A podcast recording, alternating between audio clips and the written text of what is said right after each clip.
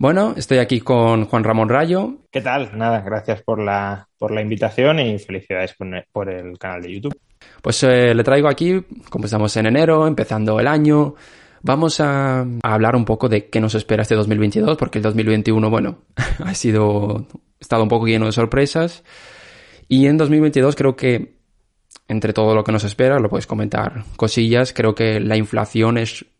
uno de los debates más cruciales en, a nivel global. Bueno, global. Estados Unidos, Europa y que al final acaba repercutiendo a casi todo el, a casi todo el mundo. Entonces, bueno, que, ¿cuál es tu visión? ¿Realmente eso es lo más preocupante? ¿De qué más deberíamos preocuparnos? Vamos a hablar un poco ahora sobre esto.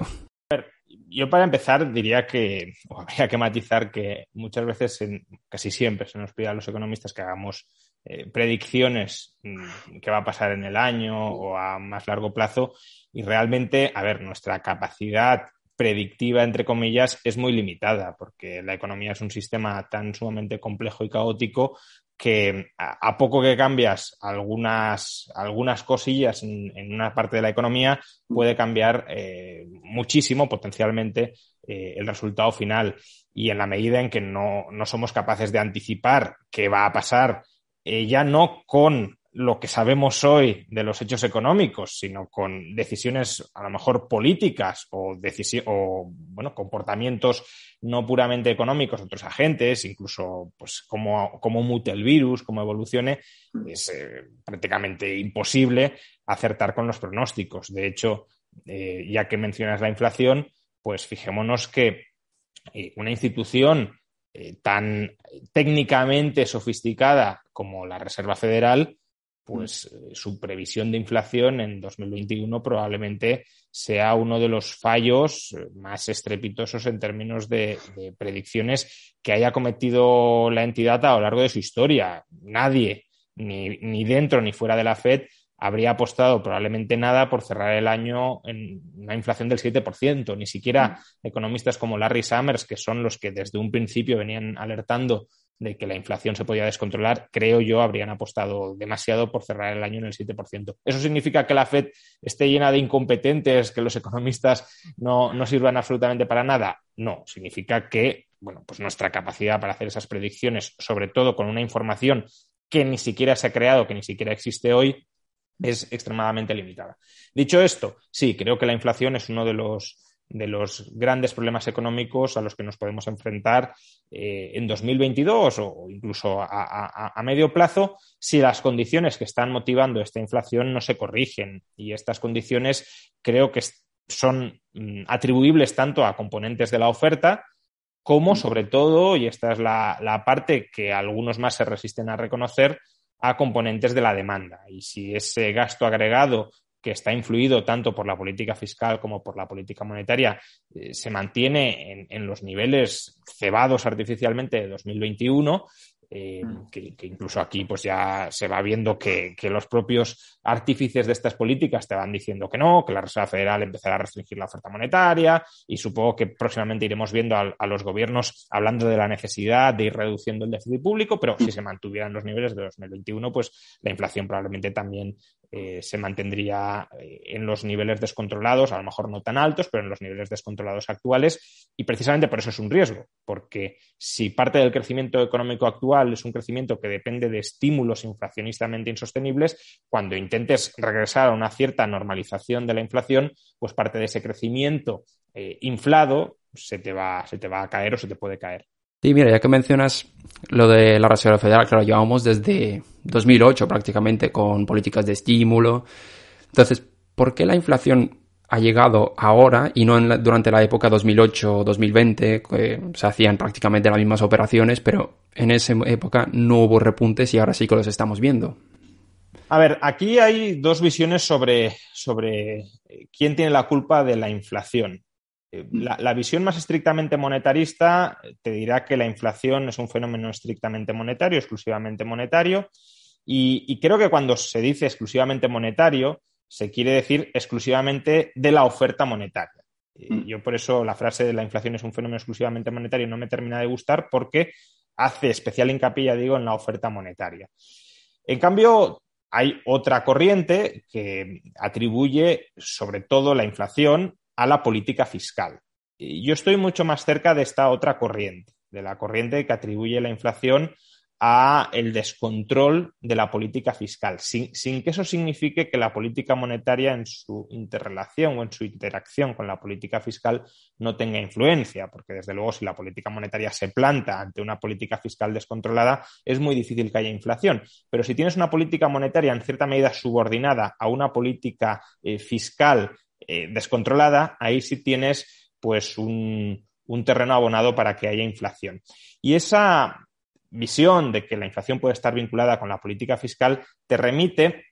también a la inflación como un fenómeno monetario, pero a, la inflación no tanto a un fenómeno vinculado a la oferta monetaria, sino a la demanda monetaria. Es decir, eh, la demanda de, dinero, de moneda fiat, si las perspectivas financieras, presupuestarias de un Estado no son muy holgadas, si, eh, digamos, los Estados se sobreendeudan tanto que los inversores se empiezan a, a considerar que la deuda no se podrá pagar plenamente en términos reales y que por tanto va a haber algún tipo de dilución de la deuda a través de inflación, que esa va a ser la única forma de, atender, de hacer frente a ese exceso de deuda acumulado, pues claro, si anticipan esa inflación futura para hacer frente a la deuda, anticipándola, bueno, reducen su demanda de dinero y de activos que sean sustitutos cercanos del dinero, típicamente la deuda pública, y eso es lo que puede eh, generar la, inflación. Entonces, respondiendo más específicamente a tu pregunta, eh, a partir del año 2008-2009 hay un incremento muy fuerte de la demanda de dinero, de la demanda de activos eh, libres de riesgo, tanto porque se produce una fuga hacia la calidad dentro de la economía. Estamos en, 2009, no sabemos muy bien en qué activos invertir, se está, está, quebrando todo el sistema financiero, parte de la economía, tanto estadounidense como europea, está hecha unos zorros y no sabemos qué sectores van a repuntar y cuáles no, y por tanto se busca refugio en la deuda pública. Ese es un fenómeno quizá más coyuntural, pero con una coyuntura que se extiende durante bastantes años. Y luego hay un fenómeno más general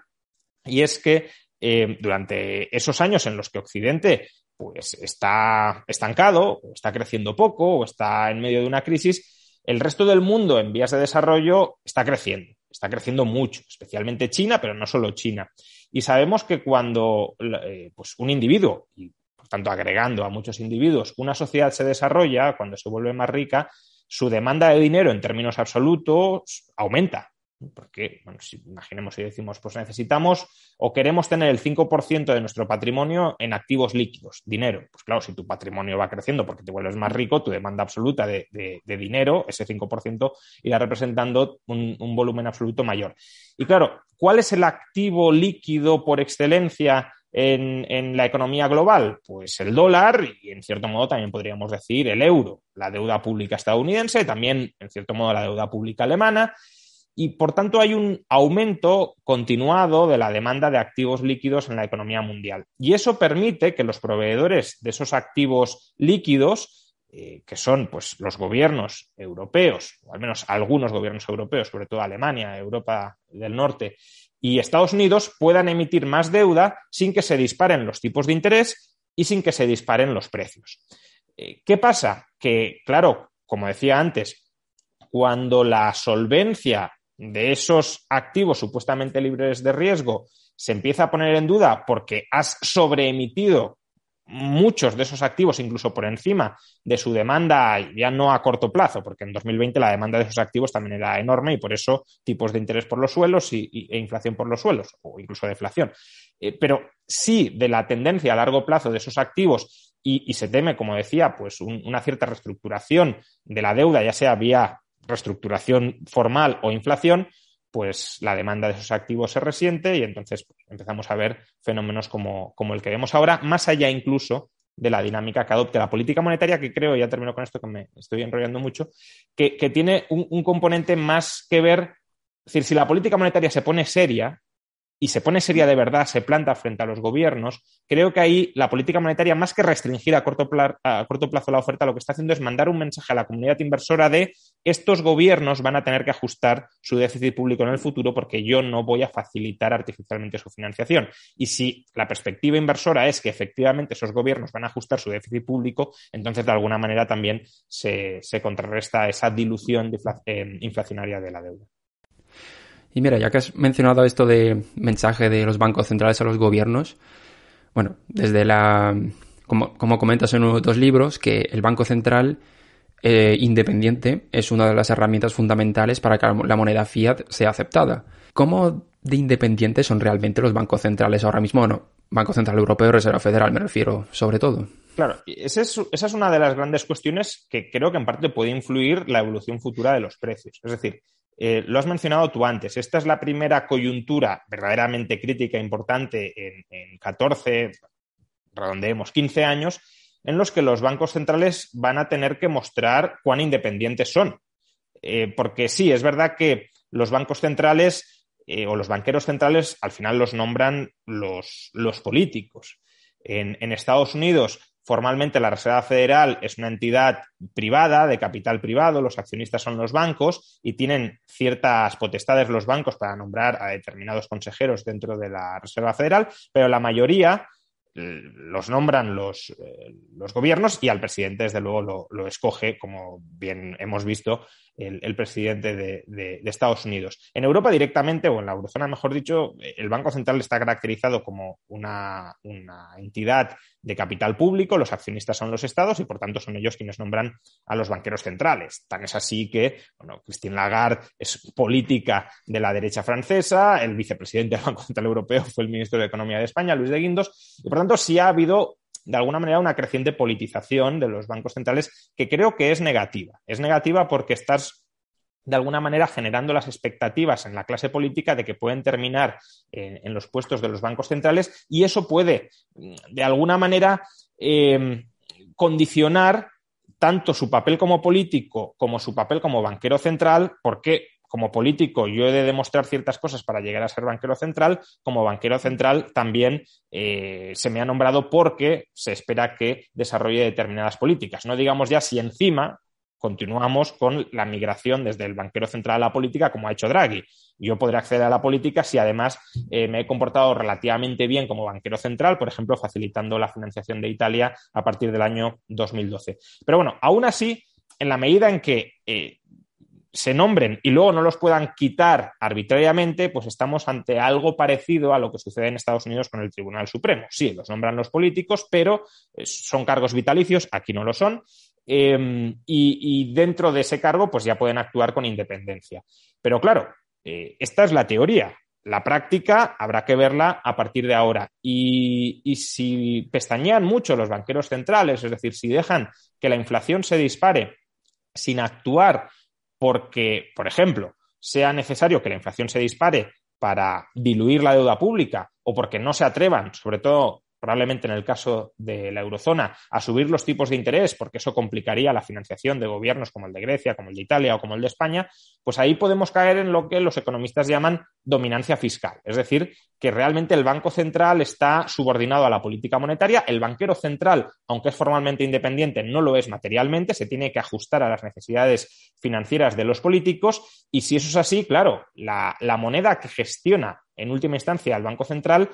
frente a la comunidad inversora se convierte en un activo de, peor calidad. ¿no? Imaginemos una acción que, eh, de una empresa y que colocamos al frente de la empresa a una persona que sabemos que se despreocupa de la generación de valor para el accionista, que le da igual esa generación y que además solo quiere subordinar la empresa a los intereses, pues no sé, de algún gobierno o de otra empresa y que va a dejar que los beneficios de esa empresa sean parasitados por esos agentes externos, pues rápidamente la acción se hundiría de precio. Bueno, pues aquí puede pasar algo parecido si eh, de verdad la comunidad inversora cambia el chip y cree que la seriedad que han mostrado los bancos centrales en, Estados Unidos, la Reserva Federal, en, la eurozona, el Bundesbank, eh, que de alguna manera es el, espíritu del Banco Central Europeo que han demostrado durante los últimos 40 eh, años, pues que esa seriedad ya ha sido abandonada y que a partir de ahora los banqueros centrales, los bancos centrales no van a actuar como cuidadores de la moneda, sino como cuidadores de la financiación gubernamental. No digo que estemos en esa coyuntura, pero habrá que, tendrán ellos que demostrar en los próximos meses si en caso de que la inflación no remita por, al margen de su, de su actividad, eh, si están más a favor del tenedor de la moneda o más a favor del político que los ha nombrado. Mencionaste también una parte bueno, que eso es algo que parece que ya es inminente, la subida de los tipos de interés. Había también Bueno, sí, en Europa aún no sabemos. Bueno, los bancos centrales están de manos atadas, podríamos decir, o el peligro de una espiral inflacionista o una espiral deflacionista. Como, o sea, claro, es un juego peligroso que tienen ahí. Claro, eh, totalmente. Eh, pero la cuestión es, espiral deflacionista eh, porque no quieres, o sea, porque los gobiernos no se van a ajustar, es decir, porque al final la espiral deflacionista, a ver, una cosa es que, que caigas en una desinflación, que eso es inevitable, desde luego, si, tienes una normalización de la política monetaria y si tienes una reducción de los déficits públicos, y otra sería una espiral deflacionista que sería básicamente que los bancos centrales fuercen impagos. Y, sobre todo ya si hablamos de impagos de deuda pública, usted, señor político, no quiere ajustar su presupuesto, pues no le voy a dar financiación, expóngase al mercado y si los tipos de interés se disparan al 20% y no los puede pagar, usted quiebra y sus bancos también.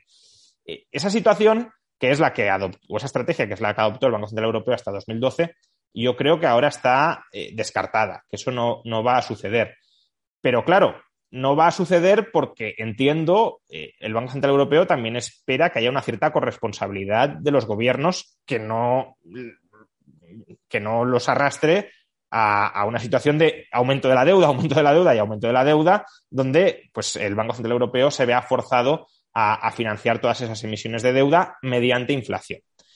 Eh, pero claro, si no se da esa corresponsabilidad, si los gobiernos europeos dicen, bueno, como yo sé que este está maniatado, como tú decías, que este no va a tener otro remedio que refinanciarme, pues yo sigo emitiendo deuda despreocupándome totalmente de, mi solvencia, porque al final socializo esa deuda vía Banco Central Europeo con el resto de países de la eurozona, y ahí, pues de nuevo,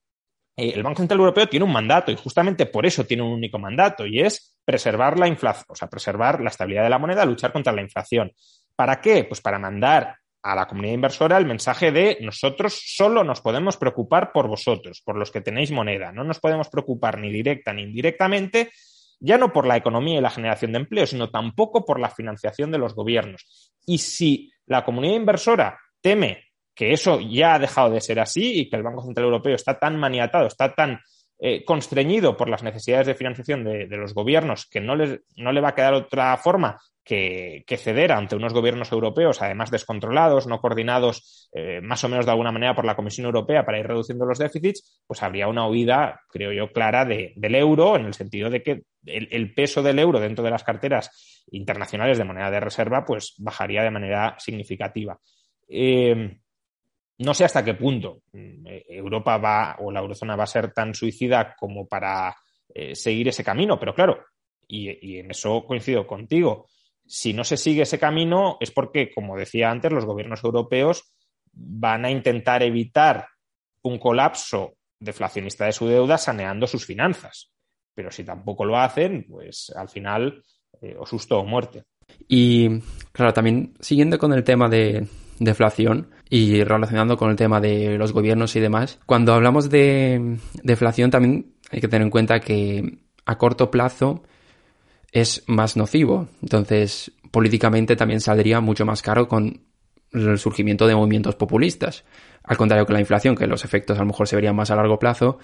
Entonces también tenemos esta contradicción de que, claro, mm, la deflación también tiene el peligro de que nos vengan partidos populistas de todas ramas y que acabe esto en algo peor. Sí, a ver, eh, la deflación, a ver, hay distintos tipos de deflación, ¿no? La, deflación derivada de aumentos de la productividad yo creo que no es mm. especialmente eh, dañina para una, para una sociedad. Es verdad que puede implicar ciertos problemas de ajuste, eh, pero, pero no es devastadora. Ahora, la deflación derivada del colapso del crédito sí, es, muy dolorosa. Eh, para todo el mundo, pero especialmente para, los deudores, que bueno, pues son gran parte de, la sociedad. Y, bueno, están también representados de manera muy intensa en, la parte baja de la distribución de la renta, que son, claro, si un deudor rico se arruina y lo pierde todo, pues bueno, eh, la, mayoría de la sociedad a lo mejor le, da un poco más igual, pero cuando ya encima estamos hablando de, los estratos más, más, humildes de la sociedad, pues hay ese riesgo de, revuelta populista que básicamente lo que reclama es pues, un, jubileo de la deuda, un jubileo aunque sea inflacionista de la deuda, pero desde luego que no carguen con la obligación de pagar la deuda en términos reales que se está aumentando, que se está incrementando y que no les confisquen los activos que hayan puesto como garantía para esa deuda que está colapsando y que no se pierdan sus ahorros, que normalmente están eh, en títulos de deuda que también son muy susceptibles de, ser impagados, por ejemplo, si quiebran los bancos, etcétera. Entonces, sí, eh, a corto plazo la deflación por colapso de, la deuda es muy, muy dolorosa. Lo vimos en los años 2012-2013 cuando surgen la mayor parte de los movimientos populistas que hoy siguen eh, vigentes de alguna manera en Europa es en, esas fechas, o al menos cuando cobran fuerza. Podemos surge un poquito más tarde, en 2014, pero a partir de ese periodo. También el movimiento Cinco Estrellas en, Italia. Siriza ya, ya, existía en Grecia, pero desde luego cobra especial fuerza durante, durante ese periodo. Eh, etcétera, ¿no? También alternativa por Alemania, aunque ahí también hay un componente más de, crisis migratoria, pero de nuevo, crisis migratoria vinculado a crisis económica todavía se, agrava más. Entonces, una forma en la que se, muchas veces se pretende eh, evitar este riesgo de, crisis deflacionista que dé lugar a, gobiernos populistas que a largo plazo puedan ser tan costosos, eh, costosos, efectivamente es la inflación. La inflación a corto plazo no es dolorosa para los deudores, no tiene por qué serlo, y además permite seguir financiando en términos nominales ciertos programas sociales, eh, de modo que no se percibe tanto como un impago debido a la famosa ilusión monetaria. Yo cobro lo mismo en términos nominales, aunque estén subiendo los precios, y, eso, que también genera descontento social, ¿eh? quiero decir, si, sí, sí si durante los próximos años la inflación sigue al 5, 6, 7% y no hay una indexación plena en muchas rentas, la gente empezará a protestar. Pero es verdad que son protestas probablemente menos, menos multitudinarias de lo que sería un, un recorte presupuestario, que el gobierno dijera voy a bajar las pensiones un 5%. Eh, eh, este año, como tal margen, los, salarios de muchos españoles han bajado un 5% en términos reales y, aún hay algunos de los que han perdido ese poder adquisitivo que dicen que qué bueno es este gobierno que tiene un mercado laboral tan espléndido. Claro, si bajado los salarios en, términos nominales un 5% con estabilidad de precios, pues habría montado un, carajal mucho más importante. Entonces, sí, los gobiernos también pueden, eh, y el Banco Central, y la Reserva Federal, que yo creo que esa es otra otra de las cuestiones que se puede mezclar en el ambiente político. Es decir, mm, la Reserva Federal, por ejemplo, en Estados Unidos. En, noviembre hay elecciones de, midterm en Estados Unidos. Claro, va a subir mucho los tipos de interés, generando a lo mejor una contracción del crédito y una mini crisis económica justo antes de, la votación eh, que puede tumbar políticamente, digámoslo así, a Biden y, dar nuevas opciones a Donald Trump? Pues probablemente la Reserva Federal también esté pensando en esos términos eh, políticos a la hora de decidir si sube más o menos los tipos de interés. Y en Europa lo mismo. Es decir, el Banco Central Europeo se puede estar planteando, bueno, si subimos mucho los tipos de interés, pueden volver los movimientos populistas que en los últimos años parecía que se habían diluido un poco. Por tanto, eh, la estabilidad eh, política de la eurozona, la, la misma existencia de la Unión Europea, pues requiere que eh, facilitemos el crédito a los gobiernos, pero todo eso va generando dinámicas que, creo que al final sí terminan explotando, porque en parte también el sobreendeudamiento que tenemos hoy, la indisciplina que tenemos hoy, es consecuencia de que en el año 2012 se tomó la decisión de barra libre de crédito y, claro, los políticos la han tomado como lo que es, como una barra libre de crédito, sin hacer reformas, sin hacer ajustes y, por tanto, consolidando una pelota de deuda cada vez mayor contando así que parece, parece que estamos ante un callejón sin salida. no, hombre, a ver, no tiene por qué ser un callejón sin salida porque, a ver, tampoco sabemos hasta qué punto la... Es decir, eh, parte de la inflación actual, yo, diría que es seguro que, que, responde a causas políticas eh, fiscales y monetarias. Pero tampoco sabemos cuánta de esa inflación responde a eso, cuánta es originada por, la transición energética, por ejemplo, por los cuellos de botella que han surgido, porque también hay una inflación que se debe a esa parte. Y bueno, si, si eso se solucionara de alguna manera, aunque no soy especialmente optimista, especialmente con la transición energética, que sabemos que va a ser cara y que va a añadir una cierta presión en los precios, el Banco Central Europeo lo, lo reconocía hace un par de días, eh, y, los cuellos de botella, pues en principio se deberían estar solucionando, pero también estamos viendo que algunos de ellos se están incluso agravando, no solucionando, en particular el de, el de los chips, tan paradigmático, cada vez está yendo a peor. Pero bueno, si hubiese un aumento de la producción o de la productividad y por tanto de la producción en estos sectores, si, si la economía creciera eh, en términos reales de manera importante, pues podrías tener, en cierto modo, un incremento de la solvencia de los estados eh, y podrías tener una moderación de la inflación aún con políticas fiscales y monetarias agresivas, eso podría contribuir a anclar las expectativas y quizá que no llegará eh, la sangre al río en, el sentido que estábamos describiendo antes. Claro, que se vaya a dar esta situación, pues no es descartable, porque ya digo, no, al menos no conozco ninguna cuantificación seria de qué parte de la inflación que estamos viviendo hoy es puramente de oferta y qué parte es puramente de demanda. Además, está todo muy interrelacionado y tampoco es mm. fácil de, aislar. Pero, pero bueno, eh, si, la parte de inflación puramente de costes por el lado de la oferta se solventara, los tipos de interés eh, subieran, a lo mejor no a niveles críticos, pero sí lo suficiente como para generar cierta confianza entre la comunidad inversora de que, bueno, el Banco Central está ahí, y que va a proteger la moneda si fuera necesario, que no, tienen por qué entrar en, pánico ni mucho menos, si los gobiernos fueran eh, ajustando el déficit con una senda que, que resultara más o menos creíble, no drástica, pero sí creíble, si se restableciera, por tanto, la confianza, e incluso se incrementara o se mantuviera al nivel de, periodos anteriores y, y, por tanto, la comunidad inversora absorbiera estos activos libres de riesgo eh, sin, exigir mayores tipos de interés o a, mayores descuentos, es decir, con mayor inflación, pues bueno, ya digo, no, no tendría por qué llegar la sangre al río, pero, pero efectivamente hay que tener en presente el escenario complicado en el que se pueden encontrar muchos banqueros centrales y muchos gobiernos de eh, la inflación mm, no está regresando al 2%, no hace falta que se quede en el 7 como estamos viendo ahora, pero si se queda en el 4, en el 5, ahí tendrán que tomar alguna decisión en forma de subida de tipos de interés y en, forma de ajustes presupuestarios que, pueden generar descontentos sociales y que pueden ralentizar desde luego el crecimiento económico. ¿Crees que las fechas claves serían marzo, abril, que ya es como el efecto base ya desaparece y ya realmente vemos eh, decía que, la clave es el primer semestre. Creo que pueden alargarlo hasta, hasta mediados de año. Eh, más allá de mediados de este año, me cuesta ver, sobre todo en Europa, ¿eh? estoy pensando en, la eurozona especialmente porque Estados Unidos al menos sí ha dicho que, tiene un plan de subida de tipos de interés, quizá demasiado modesto. La risa más de nuevo se ha prácticamente burlado del ritmo de subidas de tipos de interés que, se ha propuesto por la Reserva Federal. Si no recuerdo mal, decía que había que subirlo como, dos puntos, o sea, 200 puntos básicos en el muy, corto plazo, no, no espaciadamente en, un, en el 1%, 100 puntos básicos. Pero bueno, al menos Estados Unidos se ha dicho, oye, que, somos conscientes de que hay un problema y vamos a ir subiendo tipos. Europa no, la eurozona no. Y, y, de hecho han dicho lo contrario, que no piensan subir tipos de interés en 2022. Yo veo complicado que si a mediados de 2022 la inflación en la eurozona sigue en torno al 4 o 5%, que el Banco Central Europeo no cambie de criterio.